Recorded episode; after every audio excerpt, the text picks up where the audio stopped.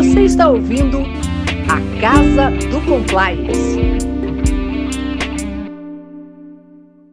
Olá, pessoal, mais um podcast da Casa do Compliance para falarmos de tema tão relevante no mercado que é prevenção à lavagem de dinheiro financiamento ao terrorismo. Hoje contaremos com a presença do Marcos Vinícius, que é responsável pelo núcleo de PLD-FT da CVM, e do Fábio Cepeda, sócio fundador do Cepeda Advogados, escritório com 18 anos de existência, com foco no atendimento aos participantes da indústria de fundos de investimento. Olá, Marcos. Olá, Fábio. Tudo bom, Aline? Olá, Aline. Boa tarde, Marcos. Boa tarde, Prazer estar Fábio. com vocês hoje. Vamos começar aí nosso, o nosso bate-papo sobre a, a, indústria de fundos e falarmos um pouquinho da, das novas regulamentações, enfim, de pontos que são de dúvida, de assuntos em geral sobre esse tema que é tão relevante de PLDFT. Agora é com vocês. Bom, uh, antes de mais nada, né, segue aqui o meu disclaimer obrigatório, que eu estou representando a Comissão de Valores Mobiliários. Dessa forma, as minhas opiniões aqui externadas não necessariamente vinculam a CVM ou a sua alta administração. Espero que todos que estejam aí nos escutando estejam bem. Estamos passando aí por um momento um pouco atípico, mas sempre torcendo que em breve isso daí tenha sido plenamente superado. Bom, a gente está falando aqui de um novo patamar, né, de normas relacionadas à prevenção à lavagem de, dinheiro e ao financiamento terrorismo, né, que tem como principal estandarte a abordagem baseada em risco. Né.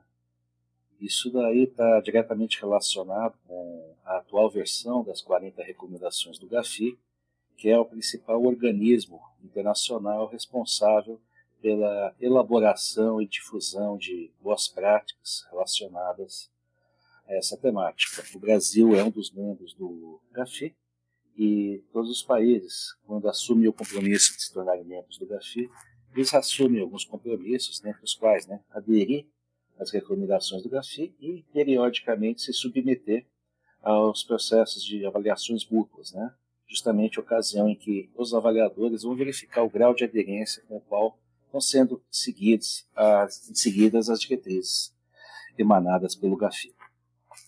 Nesse sentido, uh, o Brasil ele foi avaliado pela última vez em 2010 e por conta da pandemia o calendário ainda não está é, certo sobre quando vai começar a nossa próxima avaliação. Possivelmente deve ter início no decorrer do ano que vem. Mas de qualquer maneira, né, as normas de prevenção à lavagem financiamento do terrorismo não tem o único objetivo, né, o atendimento ao GAFI e demais organismos internacionais. A gente tem que levar em conta que isso daí é o que se espera em termos de um mercado íntegro, né, um mercado transparente, onde temos que separar, de fato, aqueles investidores que estão efetivamente buscando né, é, operar de maneira transparente, de uma maneira adequada no mercado de capitais, sempre reconhecendo existe uma parcela residual que, infelizmente, em qualquer segmento econômico, isso não é uma questão voltada no mercado de capitais, em qualquer segmento econômico acaba buscando uma vantagem indevida. Muito bom. A gente tem que, então, observar que, um ponto muito importante, que as normas é, de prevenção à lavagem de dinheiro dos supervisores relacionados ao sistema financeiro nacional estão alinhadas, né? Tendo como principal norte é, a abordagem baseada em risco. Então a gente não tem aqui que observar que existe um jeito de fazer PLDFT do Banco Central, um segundo jeito da CVM, um terceiro da SUSEP, e aí sucessivamente. Então todos olhando para a mesma direção, evidentemente, cada norma guardando as peculiaridades inerentes a cada segmento econômico. Sobre a norma da CVM especificamente, a gente pode enxergá-la um nível de detalhe maior em alguns aspectos. A gente está pensando é, numa governança mais adequada, porque a abordagem baseada em risco vai exigir a existência de uma política institucional de PLDFT, onde efetivamente a alta administração tem que apresentar algumas diretrizes sobre como que vai ser o apetite de risco da instituição. E, periodicamente, tem que ser mensurado a performance da instituição em relação à condução da abordagem baseada em risco em relação a todos os produtos, serviços, canais de distribuição que ela está. É, a gente tem que observar que precisamos ter um diretor responsável pela condução e governança da norma, e, em linhas gerais, a gente não tem nenhuma novidade. Nós temos que aplicar a política conheça seu cliente. A grande novidade comparada com a norma anterior é que está de uma maneira mais clara e incisiva a necessidade da identificação do beneficiário final. a gente tem que também observar que nada mudou, a gente vai ter sinais de alerta que precisam ser periodicamente uh, monitorados e toda vez que for detectada alguma tipicidade, essa tipicidade precisa ser analisada justamente em vistas a se verificar se vai ou não ser realizada alguma comunicação do COAF. E uma coisa muito importante que a gente precisa é, observar sobre o aspecto de fatos novos, normativos, é a incorporação dos artigos 27 e 28, que justamente fala da necessidade de as instituições responsáveis monitorarem as listas emanadas pelo Conselho de Segurança das Nações Unidas, para justamente verificar se algum dos seus investidores estão lá listados para que possam ser tomadas as providências cabíveis. A principal delas é o congelamento administrativo desse ativo é, sem demora. Tá? Então, um ponto primeiro que eu quero destacar assim, de muita relevância é que a gente tem aqui uma exceção à regra. Não se aplica a abordagem baseada em risco no que diz respeito à execução efetiva dos artigos 27 e 28. É um fato objetivo e, independente do valor, um centavo já é suficiente para que vocês tomem as providências cabíveis. Okay? Então, é, rapidamente concluindo e passando a primeira vez a palavra para o Fábio, é, nós não temos, é, na verdade, novas rotinas, novamente. É, tudo permanece como antes no que diz respeito à necessidade da política conheça seu cliente.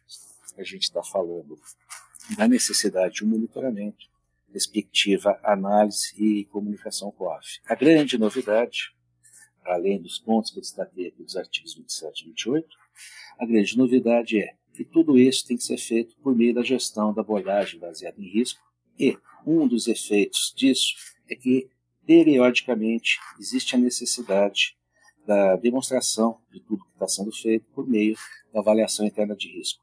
Justamente nessa avaliação interna de risco, os participantes vão poder demonstrar como identificaram, analisaram, é, compreenderam, é, classificaram os riscos inerentes à sua atuação no mercado de capitais e, principalmente, a apresentação de indicadores de efetividade, no sentido de que foi possível mitigar esses riscos. Né?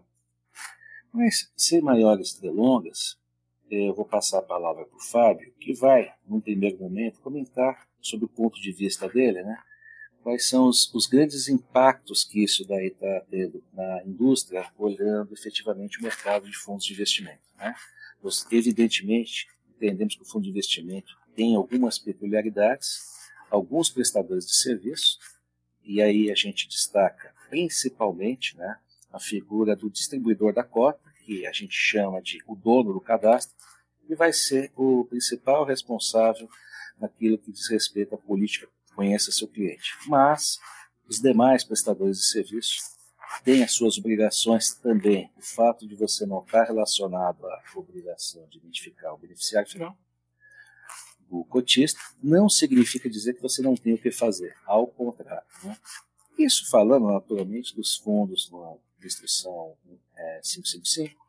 E, evidentemente, aí vamos ter as peculiaridades dos fundos estruturados, falando especificamente aí dos FDICs, dos FIPs e dos fundos imobiliários.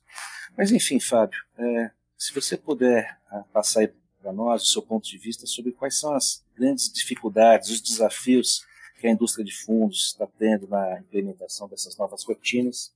Obrigado. Perfeito. Marcos, brigadíssimo, brigadíssimo pela explanação, sempre muito é, enriquecedora. É, uma aula histórica, inclusive, aí sobre, né, sobre os acontecimentos desde 2010 até hoje, em termos de GAFI e suas aplicações para o mercado local. Marcos, faço sim essa, vamos dizer, essa transposição né, nessa desse panorâmica, panorama mais genérico para a indústria de fundos, começando da percepção que a indústria teve né, de uma mudança de uma norma prescritiva para uma norma mais principiológica, claro que com algumas prescrições também, como muito clara e, e, e, isenta de abordagem baseada em risco no que diz respeito aos artigos 27 e 28, mas de maneira geral, né, se comparada com a norma anterior, uma norma bem mais prescritiva, exatamente pelo conceito de abordagem baseada em risco.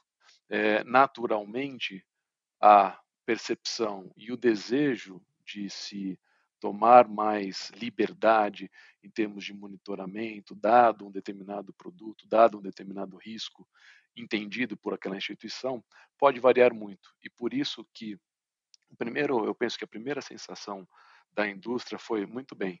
Tenho que aplicar este conceito de abordagem baseada em risco.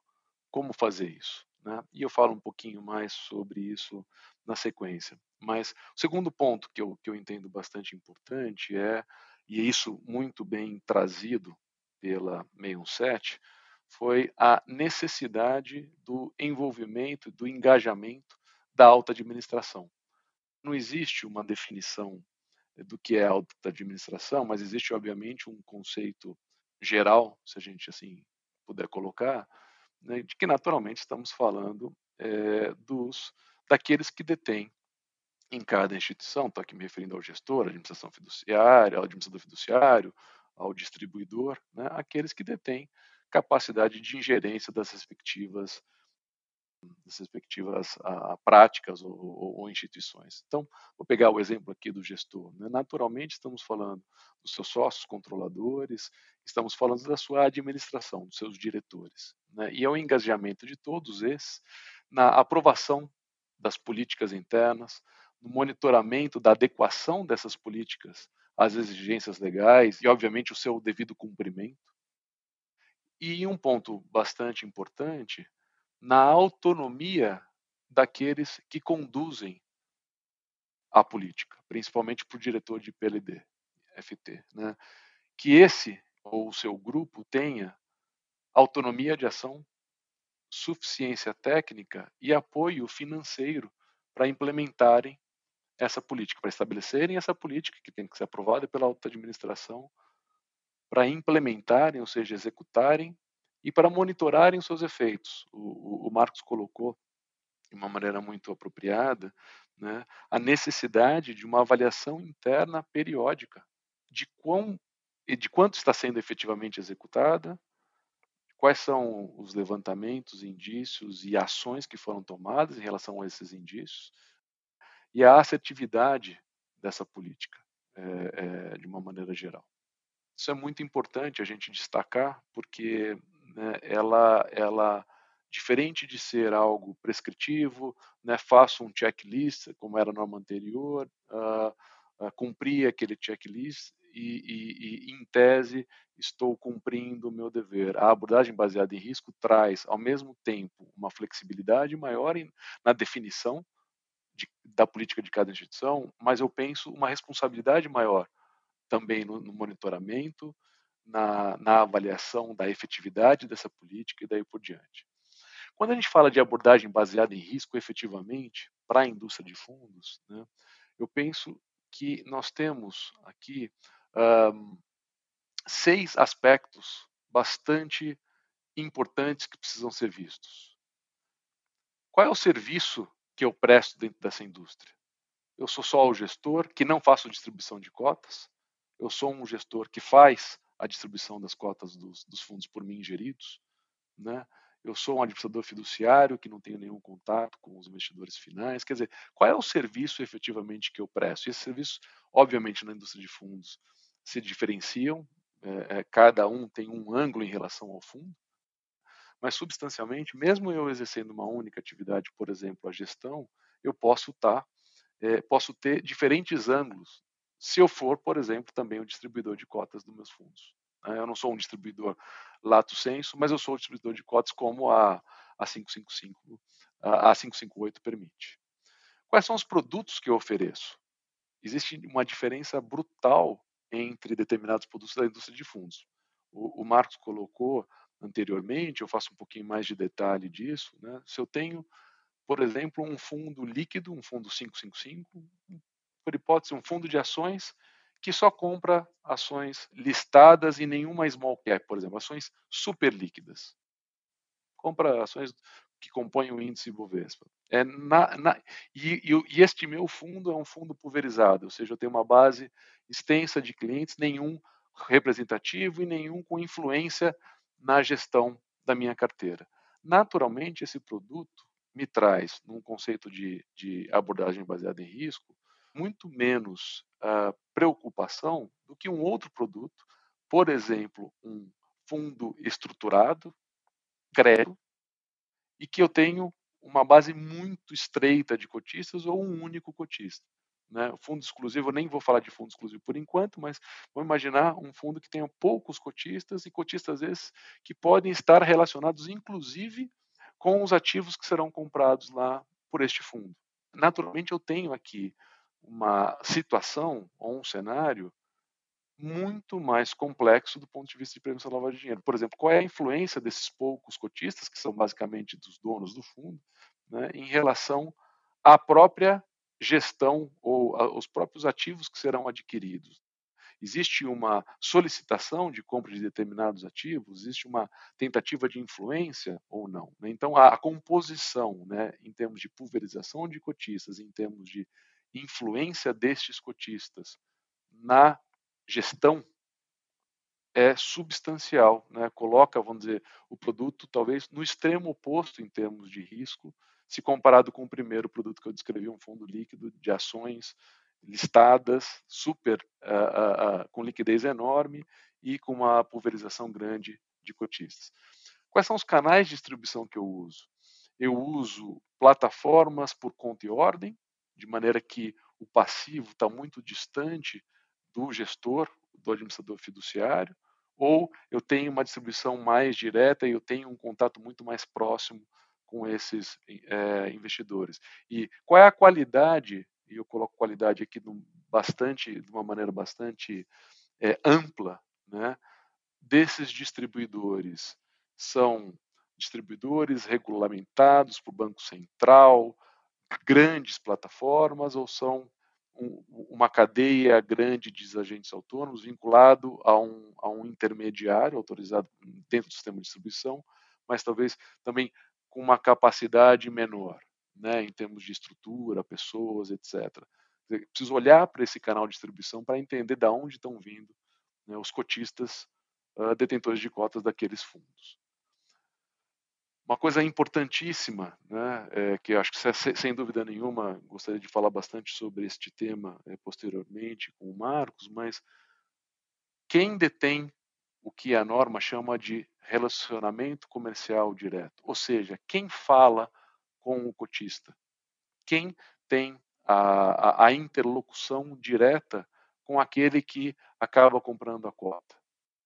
E esse direto ele é ele é expandido, né? É o direto com aquele que compra a cota, mas eventualmente aquele que compra diretamente a sua cota, uma pessoa jurídica, tem por trás naturalmente os seus os seus próprios acionistas ou cotistas, né? E aí o grau que eu tenho que avaliar não é só aquele, né, aquela pessoa jurídica, mas naturalmente até o beneficiário final daquela cadeia de empresa ou empresas é, que compõem o cotista é, do meu fundo.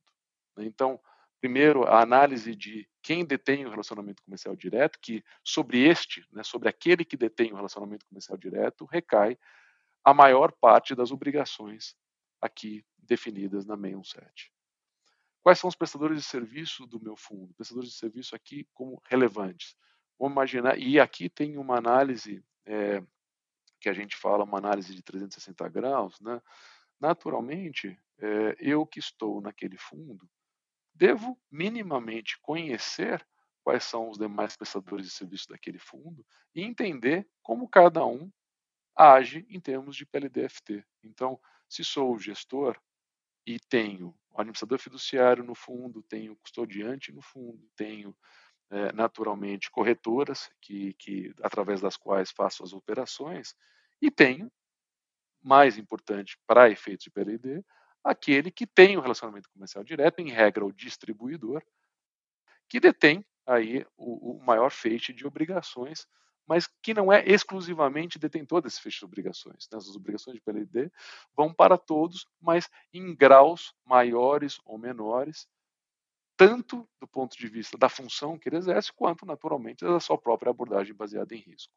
E o sexto componente de que tem que ser avaliado e tem que ser tratado na nossa visão dentro da abordagem baseada em risco são os próprios agentes envolvidos, aí sim, nas operações do fundo. Porque a gente, o conceito né, automático, quando a gente fala em prevenção à lavagem de dinheiro, ele recai no passivo, ou seja, nos cotistas, né, naqueles que supostamente teriam, né, a, a, poderiam ter a, aí a, a, intenção de introduzir recursos em mercado de capitais para uma ação de lavagem de dinheiro, etc. Mas a gente esquece que né, tem a segunda ponta dessa mesma história, que é a ponta do ativo dos fundos de investimento. Temos também, na mesma medida em que falamos dos produtos, é, diferenças muito gritantes entre produtos da indústria de fundos. Se a gente olha para um fundo, naquele nosso primeiro exemplo, 555, que compra ações listadas, né, os prestadores de serviço, em regra, são super regulados, tanto para o Banco Central quanto o CVM, são as corretoras através das quais estou operando, produtos super líquidos. Naturalmente, você tem um risco bastante mitigado, não inexistente, mas bastante mitigado em termos de PLDFT. Muito diferente de um FDIC, né? ou no multimercado de crédito, que vai comprar é, ativos de crédito de maneira privada, através e muitas vezes né, com, com, a, com, com consultores, com, com agentes envolvidos nessas operações.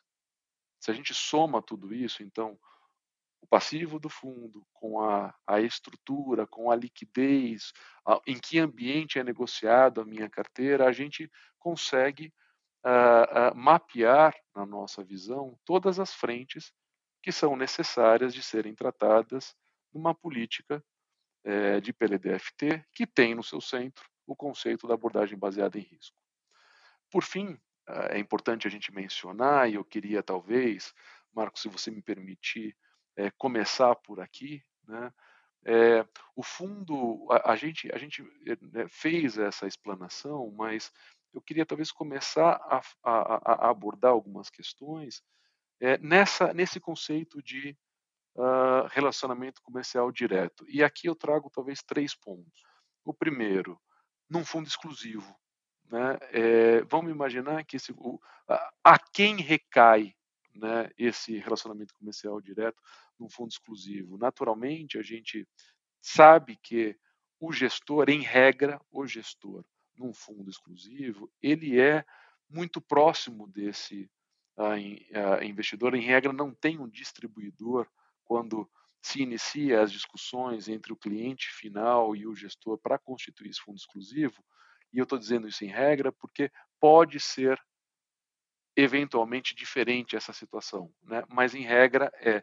E, e também é, na nossa visão, numa carteira administrada. Então, fundo exclusivo e carteira administrada, para efeitos de definição de relacionamento comercial direto, uh, é muito difícil uma situação em que o gestor não, tem, não, não, não tem essa linha de frente, não seja, inclusive, aquele que iniciou diretamente, ou seja, sem a intermediação de terceiros, o relacionamento com aquele cliente final, que será, no caso do fundo exclusivo, o detentor daquelas cotas, no caso da carteira administrada, o contratante né, do gestor para fazer essa. Então, eu queria começar a abordar, se, se você me permitir, Marcos, um pouquinho essa, primeiro o aspecto geral de relacionamento comercial direto e especificamente como é que você enxerga isso né, na indústria de fundos e suas repercussões em termos de obrigações.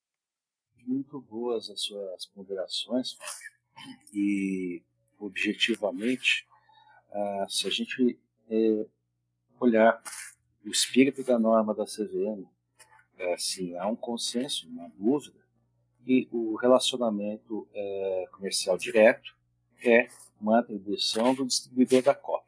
Né? Então, do ponto de vista prático, ele que detém a obrigação da política que conheça seu cliente e de tentar identificar o beneficiário final, falando daquelas situações específicas em que isso daí é aplicável na indústria de fundos.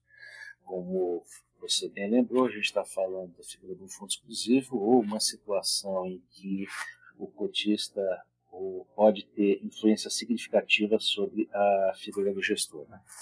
Então, é, tentando falar da maneira mais objetiva e didática possível, eu mesmo tenho uma grande dificuldade de imaginar uma situação prática onde, na hipótese de ter um distribuidor diferente, um gestor, estamos falando de dois, duas instituições distintas, eu tenho enorme dificuldade de imaginar uma situação prática em que o gestor não vai saber quem é o cotista, né? justamente pela peculiaridade envolvida nisso daí. Né? Então, a gente é, pensar aqui num exemplo em que o distribuidor é, tá em, é uma outra instituição financeira e, como você bem lembrou, né, a gente sabe que na dinâmica, é, muitas vezes o primeiro relacionamento que ele tem não é o cotista, não é nem com o próprio distribuidor, e sim com o gestor. Né? Mas, enfim, vamos imaginar essa situação onde o distribuidor tem, tem o cliente o primeiro contato, é, distribui a cota. É, não há como imaginar numa relação fiduciária, né, envolvendo um fundo de investimento, fundo exclusivo, o distribuidor da cota falar, olha, eu não vou te contar quem é o cotista, alegando, por exemplo, a Lei Geral de Proteção de Dados ou a Lei Complementar 105, né? Isso já foi objeto de diversas discussões, alguns debates, né? É assim, uma situação tão assim hipoteticamente utópica. A gente tem dificuldade de imaginar isso daí acontecendo na prática, Fábio. Não sei se você tem essa mesma visão. Porque pode, do ponto de vista acadêmico, existir essa possibilidade, mas no mundo real não nos parece uma situação concreta que possa ter qualquer viabilidade existir. O que eu acho que pode gerar uma certa discussão é imaginar que esse fundo exclusivo, tá, onde o gestor de fato sabe quem é o cotista, independentemente dele ter sido não distribuidor, ele está é, aplicando é, recurso do fundo num outro fundo. Né? Esse outro fundo poderá também ser exclusivo, hipótese, né? mas pode ter outros cotistas nesse fundo. Aí sim, né, olhando sobre a ótica de um terceiro, que não é nem o primeiro distribuidor, nem o primeiro gestor, né? A gente está falando de um novo distribuidor desse fundo investido, que pode inclusive ser por conta e ordem, e aí a gente tem a figura de um outro gestor que não o primeiro. Evidentemente que existe aí uma ponderação que vai responder a seguinte questão: até onde eu vou, né?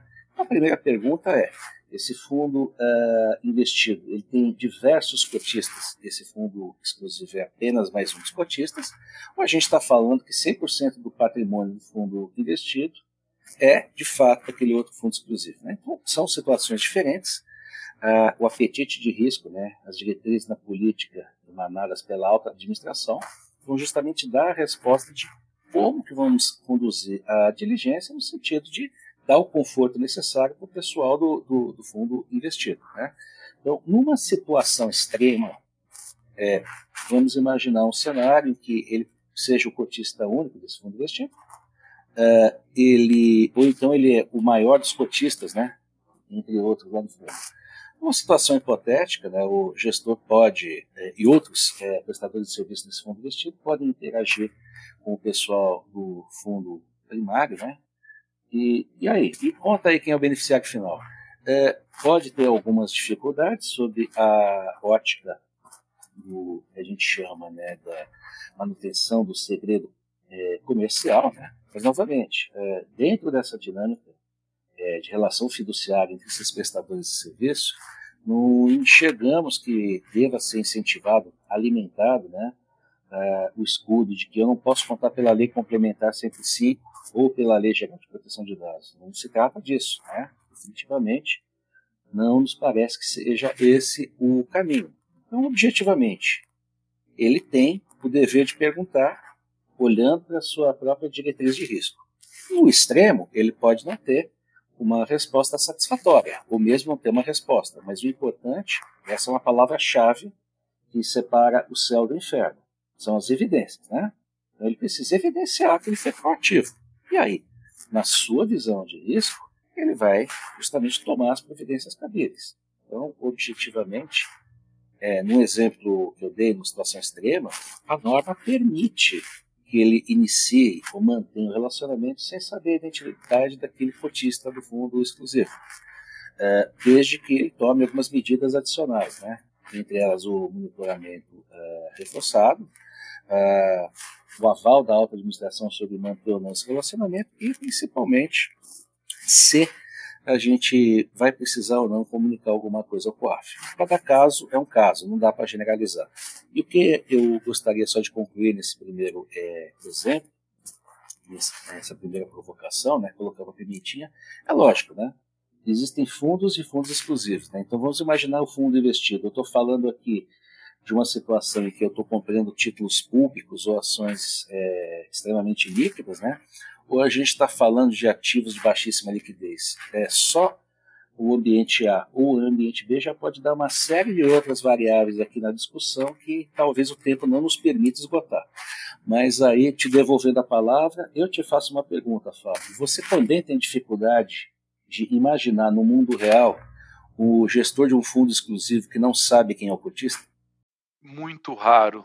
Marcos, concordo 100% com você. Né?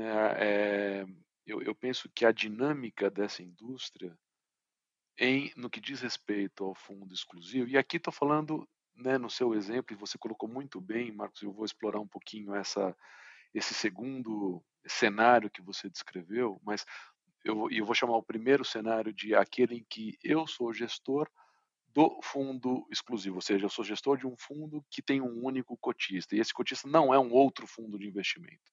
Né? É uma pessoa física ou, no limite, uma pessoa jurídica, enfim, é, é detida ali naturalmente pelos beneficiários finais.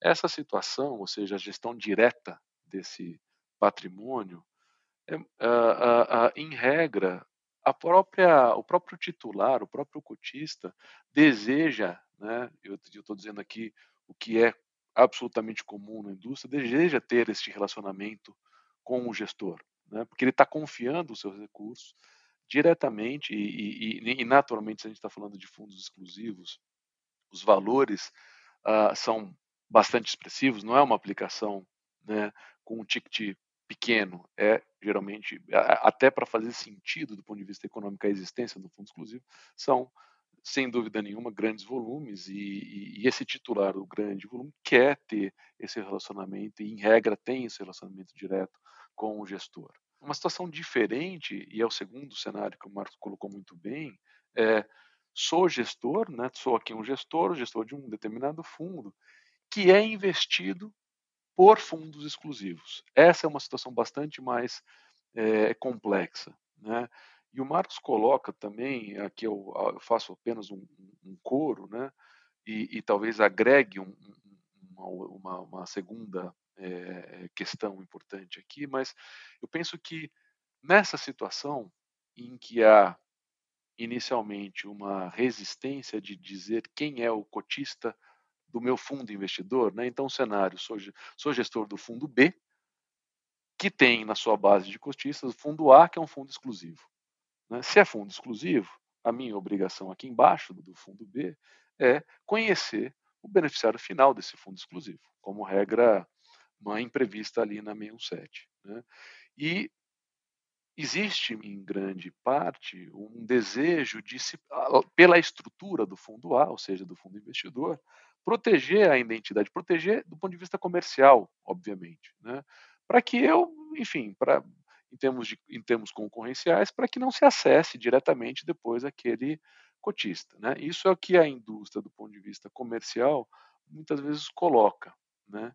E eu, eu, eu penso que a 617, ou pelo menos a, o que eu acredito ser a melhor interpretação dela, nos deixa duas alternativas nessa situação que eu não estou, em princípio, tendo a informação de quem é o, o, o cotista, o exclusivo daquele fundo exclusivo investidor. Eu penso que temos, temos duas situações. Né? A primeira é explorar o que está expresso na 617 lá no seu artigo 17, parágrafo 1 inciso 2. Eu tenho certeza que o Marco sabe de cabeça e eu não me lembro, mas eu acho que é o inciso 2. É, é, que é, né, Marcos, você coloca bem, quer dizer, é a capacidade de interlocução entre os responsáveis por PLD em cada uma das instituições de mercado de capitais. Objetivamente, aqui eu estou falando do diretor de PLD, ou do responsável pelo PLDFT, do, né, no gestor do fundo B, fazer uma interlocução direta com este responsável, com o espelho, lá do fundo A, né, e dizer, preciso, para efeitos de 617, conhecer quem é o beneficiário final. Né, e que essa informação, por obrigação legal, será mantida para o propósito específico de prevenção à lavagem de dinheiro, dentro da minha abordagem baseada em risco e daí por diante. Né?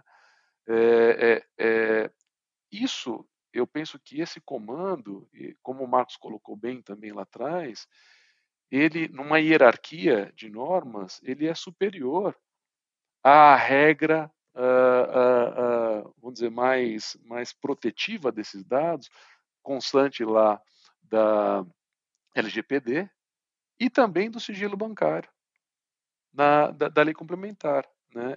Eu penso que, em termos de eu só estou tendo acesso àquela informação para cumprir uma obrigação legal. Né? Então, concordo, não, não poderia concordar mais com o Marcos quando ele diz que não existe a guarida. Né? Na melhor interpretação, não existe a guarida, seja pelo LGPD, seja pela lei complementar, do sigilo daquela informação, porque eu estou obtendo com o fim específico e único de exercer o meu papel de cumprir um dever legal de prevenção à lavagem de dinheiro. Seria um absurdo eu ter a obrigação, mas não poder acessar por uma, por uma outra lei que supostamente é, não permitiria o fornecimento desses dados. Né? Eu acho que a, a melhor interpretação é, afasta qualquer alegação desse tipo né, na nossa visão. Então, o primeiro remédio seria, pelo menos, a tentativa de se obter com base ou é, fundamentando lá no artigo 17, uh, eh, parágrafo 1, inciso 2 da 617. Mas vamos para a hipótese que eu não obtive essa informação. Né? Quais seriam os remédios? Por alguma razão, ou enfim, por uma, por uma imposição comercial, eu não obtive.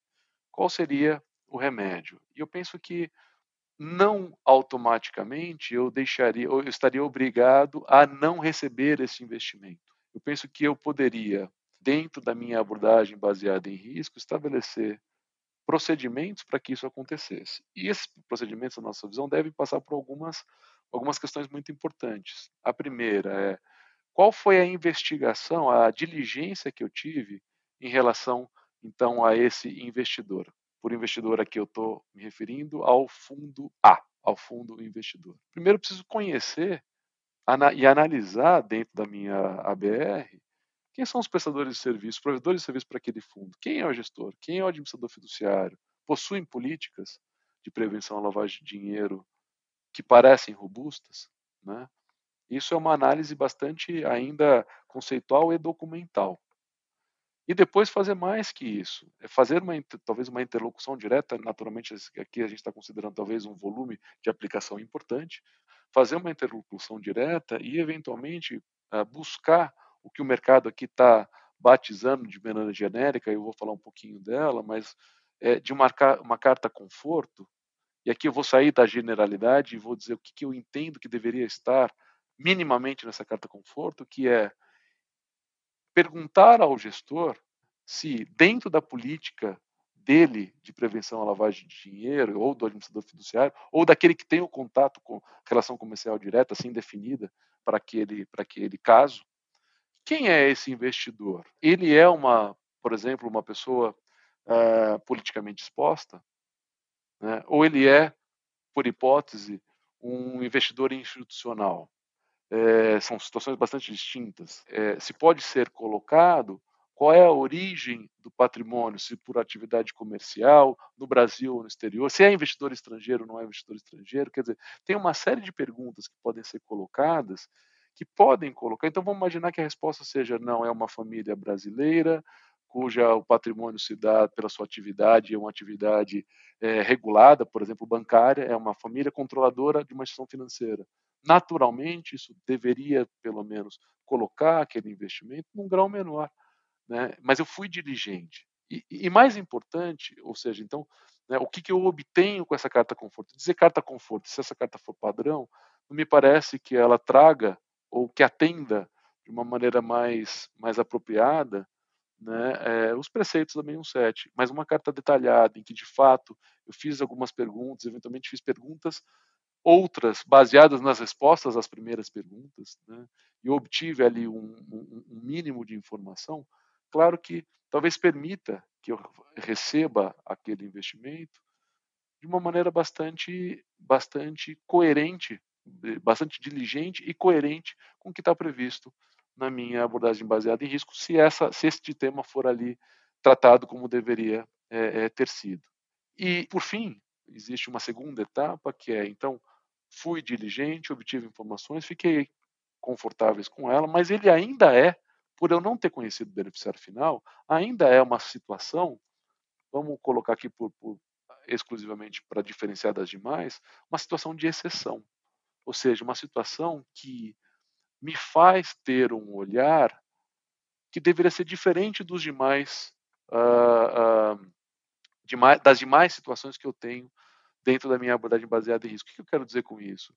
Eu deveria monitorar aquele investimento e ter atitudes em relação àquele investimento que deveria ser diferente de alguém que eu conheça o beneficiário final e que, e, que eu esteja extremamente confortável, ou seja, elenquei aquele outra aquela outra situação como baixo risco, né? se essa aqui é uma situação que me traz, ou é, que é colocada alto risco, como uh, alguém que eu não pude identificar o beneficiário final, ainda que eu tenha feito toda a diligência, o monitoramento ou as, as, ações que eu vou tomar em relação àquele tem que ser diferente daquele outro cotista ou daquele outro cliente que eu coloquei como baixo risco.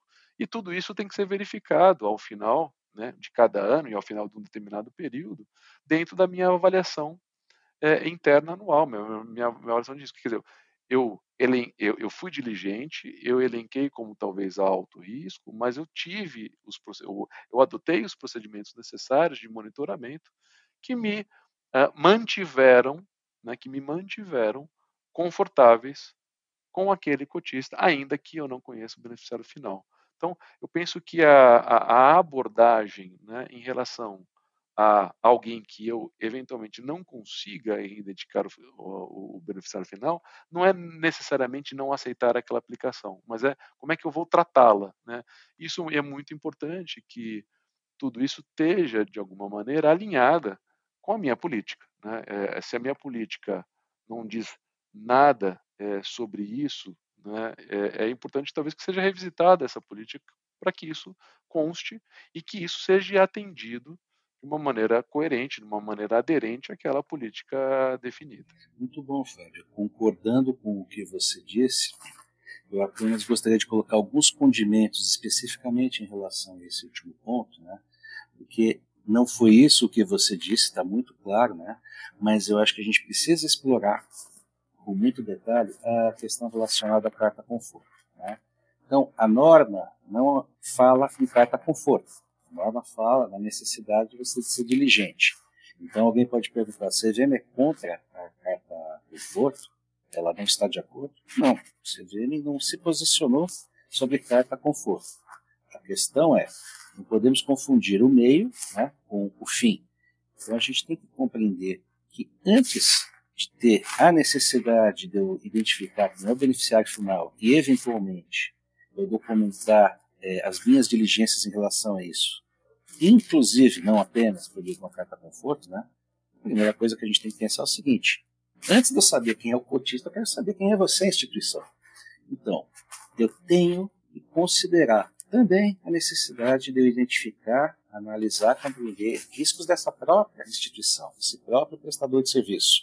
Não porque você está duvidando da integridade dele, mas o simples fato dele ter uma visão distinta que a sua sobre o que é um apetite de risco já pode gerar alguma assimetria e pode gerar reflexos na sua própria matriz de risco. Né? Então vamos lembrar, nós não estamos falando só do risco do passivo do fundo, que é não estamos falando apenas do risco ativo, nós falamos dos produtos como um todo, canais de distribuição, prestadores de serviços relevantes. Então, é absolutamente natural e racional você mensure qual é o risco desse relacionamento que você está tendo com esse outro prestador de serviço. Né? Então, essa é a raiz da árvore. Caso especificamente surja a necessidade de uma conversa bilateral, onde surja a figura de uma carta conforto, a gente tem que enxergar isso como o galho da árvore, né? Em outras palavras, a diligência prévia sobre o prestador de serviço, monitoramento dessa possível assimetria de apetite de risco tem que ser a coluna vertebral e todos os demais, é, é, vamos dizer assim, é, é, insumos que surgem desse relacionamento, inclusive a possibilidade de uma carta conforto, é o que a gente chama de as costelas dessa coluna é, vertebral. Né? Então, eu acho que o mais importante não é entender que a carta conforto é o fim, ela é o meio de uma caminhada, onde a pergunta final é a seguinte: ok, você tem uma carta conforto, mas a pergunta é: o que você vai fazer com essa carta conforto?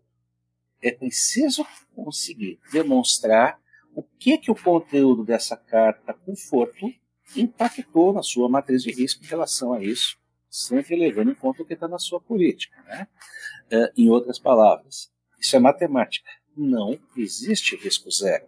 Então não se trata de você duvidar da veracidade do conteúdo daquela carta conforto, mas se lembrar que você tem a sua própria matriz de risco e que, de uma forma ou de outra, você tem que incorporar essas informações, não apenas do conteúdo da carta conforto, mas também da própria relação bilateral que você tem com esse outro prestador de serviço. E digo mais, mesmo que você soubesse quem é o beneficiário final, e algumas vezes você vai saber, isso não significa que a lição de casa terminou, né? É, como eu sempre falo, o monitoramento é permanente. Não sei se faz sentido essas palavras para você, Fábio. Eu queria ouvir a sua opinião sobre isso. Faz todo sentido, Marcos. Faz todo sentido e acho que você coloca muito bem. A carta conforto, ele é um componente, mas ele não pode ser o único. Evidenciar que, junto com a carta conforto, eu também tive um, um grau de diligência em relação aos prestadores de serviço desse fundo investidor, por exemplo, e pelo menos é isso que a gente tem uh, uh, recomendado fortemente, Marcos, aos, aos, enfim, toda vez que a gente discute esse tema, eu penso que o mínimo que eu tenho que fazer é entender se ali existe um efetivo exercício de prevenção à lavagem de dinheiro minimamente adequado. Claro que eu não consigo estar ali no dia a dia daquele gestor do fundo, né, né, naturalmente eu não consigo me arvorar e entender no detalhe o que, que ele está fazendo, mas eu posso entender se ele tem uma política, eu posso avaliar pelo menos se ele possui uma política minimamente adequada, através, por exemplo, né, do, da análise da política de prevenção à lavagem de dinheiro, se ele apontou e quem é o, o, o responsável, o diretor responsável, Quer dizer, faço algumas questões e avaliações em relação à expressão do serviço. E, ela, e, e essa avaliação vai ser menor ou maior, naturalmente, é, é necessária, e aqui é totalmente necessária na nossa visão, quando eu não conheço o beneficiário final de um fundo exclusivo, investidor no meu fundo. Isso eu posso identificar e avaliar. Se eu não posso ter a identidade final daquele investidor, isso eu posso fazer e aí a carta conforto, ele é algo que vai somar a essa, por exemplo, a essa diligência no prestador de serviço, né? Por isso que de fato é, é, é e aí, Marcos, eu, eu realmente eu, eu, reconheço e muitas vezes a gente mesmo já alertou, né, a indústria que nos busca para essa para essa posição, né? É, não se atenha exclusivamente a essa carta conforto, principalmente se essa carta conforto foi algo padrão. Ah, exclusivo não obtive, pego aqui a carta conforto, tem ali dois parágrafos padrão e está resolvido o meu problema. Isso, ficou quase um contrato de adesão, né? Exato. Agora, uma coisa que eu queria é, aproveitar para a gente talvez administrar aqui o tempo no sentido de dar também um pouco de é, dedicação ao debate do artigo do fundo. É, para quem está nos ouvindo, a, gente pode ficar aqui o dia inteiro só falando desse relacionamento envolvendo os prestadores de serviço e o cotista, né, o passivo do fundo. Mas a questão relacionada da PLDFT também tem muito a ver né, com o ativo do fundo. Né? E não querendo aqui diminuir a importância da PLDFT naquilo que o mercado chama né, de os fundos de varejo, né, no jargão, né, evidentemente a questão do ativo ela tem uma sensibilidade muito maior quando a gente fala dos fundos estruturados, né, e eu não acho que a gente pode colocar na mesma conversa né, o FDIC com o FIP, os fundos imobiliários, e eu não estou aqui nem falando dos produtos de securitização, mas certamente é, o gestor tem que ter é, uma visão assim muito apurada quando ele tiver à frente de um FIP.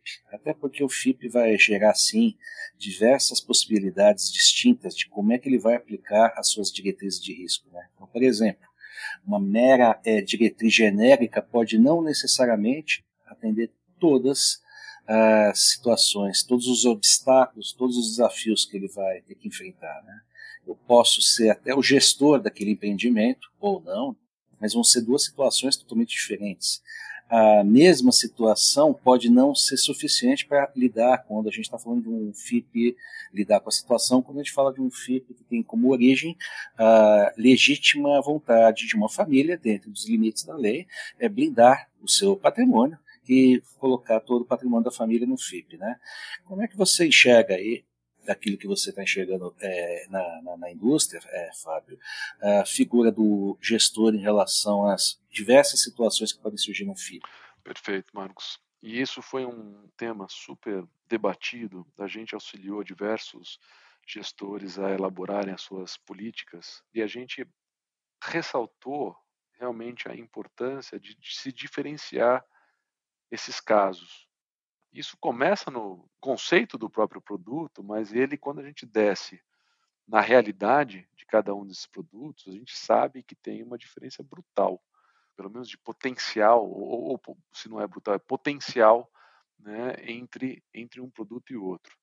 Quando a gente fala de FIP, quando você fala em especial, Marcos, eu vou falar de FIP, mas eu, eu, eu também vou usar um exemplo que eu acho que ele é até mais complexo, que é uh, fundos de crédito aqui, pode ser no formato FDIC ou pode ser inclusive no formato fundo 555, um, um multimercado crédito privado. Né? No limite, ele vai adquirir um ativo de crédito num âmbito privado, vou colocar assim. Né? Essa diferença ela é muito importante por si só, só olhando o ativo. Né?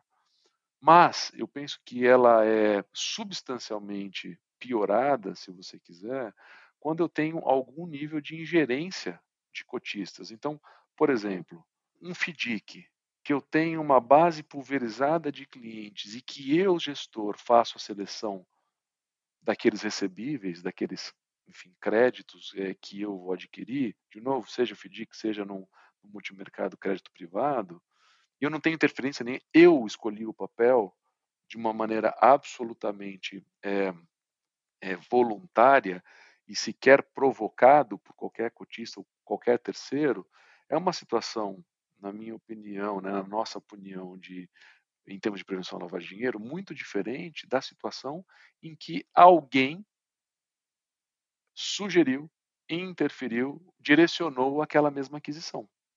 Por que isso? Porque, naturalmente, é numa situação em que eu tenho, por exemplo, um fundo exclusivo, um fundo de poucos investidores, que detenham né, a, a, aquele fundo e que me pedem para avaliar uma determinada operação para aquisição. Você não sabe né, é, qual é qual é, vamos dizer, a, a, a origem desse pedido, né, e você precisa ter um radar bastante mais aguçado do que a situação 1 em que eu fui, determinei, vi, vi se estava o valor de mercado, não estava o valor de mercado. Naturalmente, quando vem o pedido, ele, ele pelo menos deveria né, lançar uma preocupação especial se comparado com aquela aquisição feita de maneira absolutamente discricionária para o gestor. Mais que isso, Marcos, a gente, em determinadas situações, né, e de novo dentro do que a gente tentou ali, uh, junto com os gestores, definir o que seria uma abordagem baseada em risco no que diz respeito aos ativos, um olhar que vai se aproximar, é, em alguma medida, do que eu acabo fazendo no passivo. Por exemplo, veio essa situação, eu tenho ali um pedido para comprar determinado ativo. Eu tenho que olhar para o emissor daquele ativo, tal como eu olharia para o detentor da cota, ou seja, se é uma, uma pessoa jurídica que está emitindo o papel, eu vou olhar para quem é o, o, o, proprietário daquela empresa, os sócios daquela empresa, vou tentar identificar quem é esse beneficiário final. Naturalmente, não estou falando de uma operação líquida, pequena, né, imaterial na minha carteira, uh, que eu mesmo quis fazer. Quer dizer, é uma situação muito diferente. É uma aquisição, provavelmente um valor importante dentro da carteira, que foi sugerida, solicitada, né, ou, ou, houve algum nível de interferência do cotista ou de terceiros para que eu fizesse aquela aquisição. Então, claro que a diligência tem que ser bastante importante, né, tanto do emissor, mas muitas vezes, Marcos, a gente também recomenda dependendo do grau de importância né, desse, desse segundo nome, que eu agora digo, que são os consultores. Muito comum nessas operações de crédito, talvez a mesma coisa possa valer em alguma medida também para os FIPs no que diz respeito aos investimentos é, privados, né, nas, nas, nas, investidas, mas muitas vezes existem, é, nesse, nesse ambiente de negócio, existem os consultores, e eu vou generalizar aqui essa palavra consultor, mas são aqueles que de alguma maneira se beneficiam ou interferem nessa dinâmica é, de aquisição daquele determinado ativo. E dependendo da importância e, e, eventualmente da forma de remuneração e daí por diante desses consultores, é importante que eu tenha um olhar mínimo também, que seja, né, claro que vai ser muito mais que mínimo se uh, dependendo da importância desse consultor, mas não é só do emissor e eventualmente desses outros participantes desse ambiente de negócios, é, desse, dessa operação privada que eu estou realizando. Então, sem dúvida nenhuma, para nós, quando a gente pensou é, e quando a gente discute o tema, é um tema bastante importante. E a gente sabe né, que não só porque vocês, como reguladores, uh, tem, uma, tem uma preocupação grande, mas que se eu de fato quero é, é, implementar uma política de prevenção à lavagem de dinheiro apropriada, o passivo é parte dela, mas não é o todo. Né? E o ativo tem que ser visto e tem que ser bem uh, uh, gerido, tal como o passivo. Talvez eu colocasse, Marcos, uma, entre aspas aqui, uma observação aqui é importante que, ao mesmo tempo que a gente dá essa ênfase, a gente também tem é, uma. E isso, enfim, estava lá naquele ofício 5 e a gente teve discussões anteriores, né, mas, mas a gente vê, por exemplo, uma situação é bastante oposta a essa que a gente vê é num fundo, aí sim, num fundo líquido, com total pulverização ou pulverização importante, não tem nenhum cotista que tenha qualquer nível de interferência na minha gestão, e eu estou adquirindo exclusivamente ativos negociados em bolsa. Aqui eu penso também, Marcos, e naturalmente eu estou fazendo isso em ações, vamos imaginar, né, uma situação bastante extrema, é, mas muito real.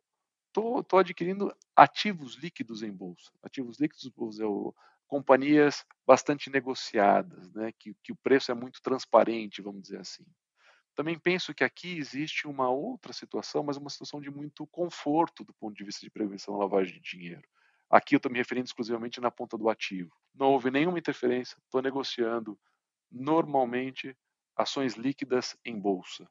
Eu penso que a atividade de prevenção à lavagem de dinheiro na ponta do ativo também é muito baixa, para não dizer quase que inexistente. Eu sei, e dizer inexistente, eu sei que é, é indesejado, Marcos, mas, mas do ponto de vista real, eu penso que tem muito pouco a ser feito aqui, ou, ou, ou pouca é, energia a ser despendida. Claro que eu já fiz uma, uma, uma, avaliação mínima, né, onde eu penso que tem algum campo de exercício aqui, fiz uma avaliação mínima e por obrigação e por dever de ofício, né, deveria sempre fazer mesmo, nos corretores em, em que eu estou utilizando para fazer aquisição, mas existe a diligência por mim, comprei, a, comprei o papel que eu desejei, são ativos líquidos listados em bolsa, não teve nenhuma interferência dos meus cotistas. Eu acho que esse é o extremo, né? Então, acho que a gente descreveu os dois extremos dos ativos e aonde eu penso que os gestores deveriam ter mais conforto e menos conforto e mais energia no que diz respeito à prevenção da lavagem de dinheiro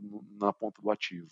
É, quando a gente fala desse, dessa situação, um clássico fundo com muitos cotistas e diversos ativos líquidos, não apenas, mas principalmente uh, títulos públicos ou ações de, de, de, grande liquidez, né?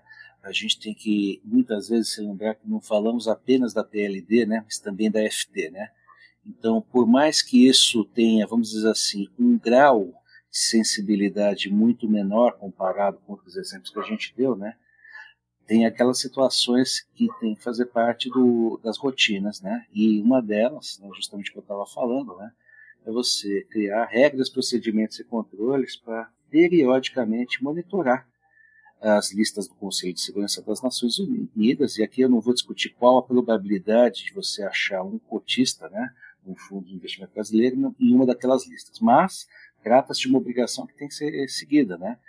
Então, minimamente, é, a gente tem que ter na cabeça que é, a gente olha também o passivo desses fundos, e sejam eles é, estruturados ou não, também pela ótica do financiamento ao terrorismo. Principalmente né, quando a gente está falando dos deveres é, oriundos da Lei 13.810 e tentar verificar se existe um casamento né, entre o nome de quem está listado e o, o nome do, do cotista. Mas eu concordo com você. É, sem dúvida nenhuma, um desafio menos complexo se a gente comparar com as outras é, situações que a gente estava exemplificando. Né? Mas essa talvez seja a grande riqueza da abordagem baseada em risco. Né? Cada instituição vai ter o livre-arbítrio de destacar qual que vai ser o risco que ela quer aplicar em cada situação. Né? E isso daí, por mais que a gente possa aqui ter o consenso, eu e você, é muito mais complexo você monitorar situações de PLDFT num fundo estruturado do que num fundo clássico né, de renda fixa, pós-fixada, por exemplo, né, cada prestador de serviço vai ter o livre-arbítrio de como que ele vai conduzir isso daí. Perfeito, perfeito. Eu acho que seria isso daí, basicamente, Aline. Eu não sei se você quer destacar mais algum ponto. Não, eu acho que é isso. É, agradeço a vocês, estava aqui tendo uma aula também. Então, agradeço a participação de vocês. É, obviamente, a gente vai ter oportunidade para conversar, para é, detalhar mais alguns assuntos, mas para um primeiro encontro foi, foi uma discussão excelente que traz para a gente uma expertise, um, um conforto bastante relevante e importante nesse momento. Muito bom, então. Agradeço aí a oportunidade, o convite e parabenizo aí pelo Fábio pelas as provocações muito oportunas. Obrigado, gente.